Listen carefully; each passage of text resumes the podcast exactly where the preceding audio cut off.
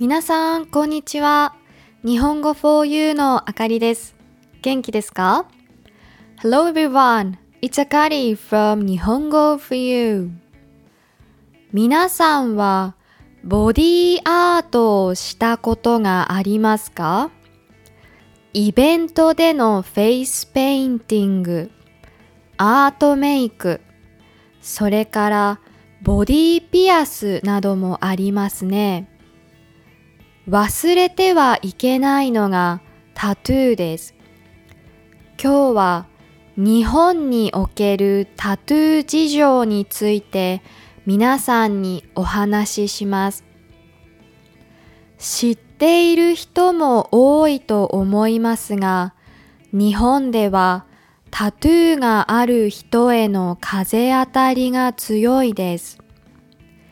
タトゥーがある人は普通じゃないと思っている人すらいます。これにはいくつか理由があるんです。まず、日本では400年ほど前、犯罪者の印として焼き印を押したり、入れ墨をしたりしていました。だからタトゥーにいいイメージがなかったんですね。それから今も入れ墨と切っても切れない関係にあると思われているのがヤクザや暴力団といった反社会的勢力です。昔からタトゥーがある人たちは何らかの良くないイメージと結びついていました。だからそういった反社会的勢力との関わりを持たないように日本の温泉やプールなどではタトゥーがある人は入れないというルールを設けているところもあります。ところがここ数年で特に若い人たちの間では認識が変わってきたようです。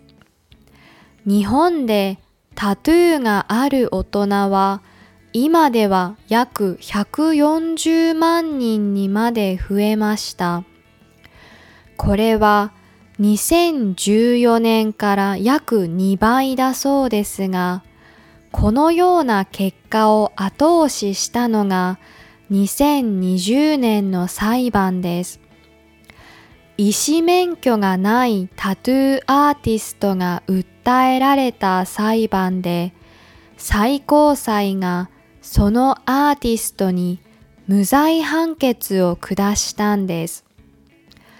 今までは日本で合法的にタトゥーを入れられるのは医師免許を持った人だけでした。この裁判によって日本のボディアート業界のイメージが変わり、今では20代以下の60%がタトゥーに関する一般的なルールは緩和されるべきだと考えています。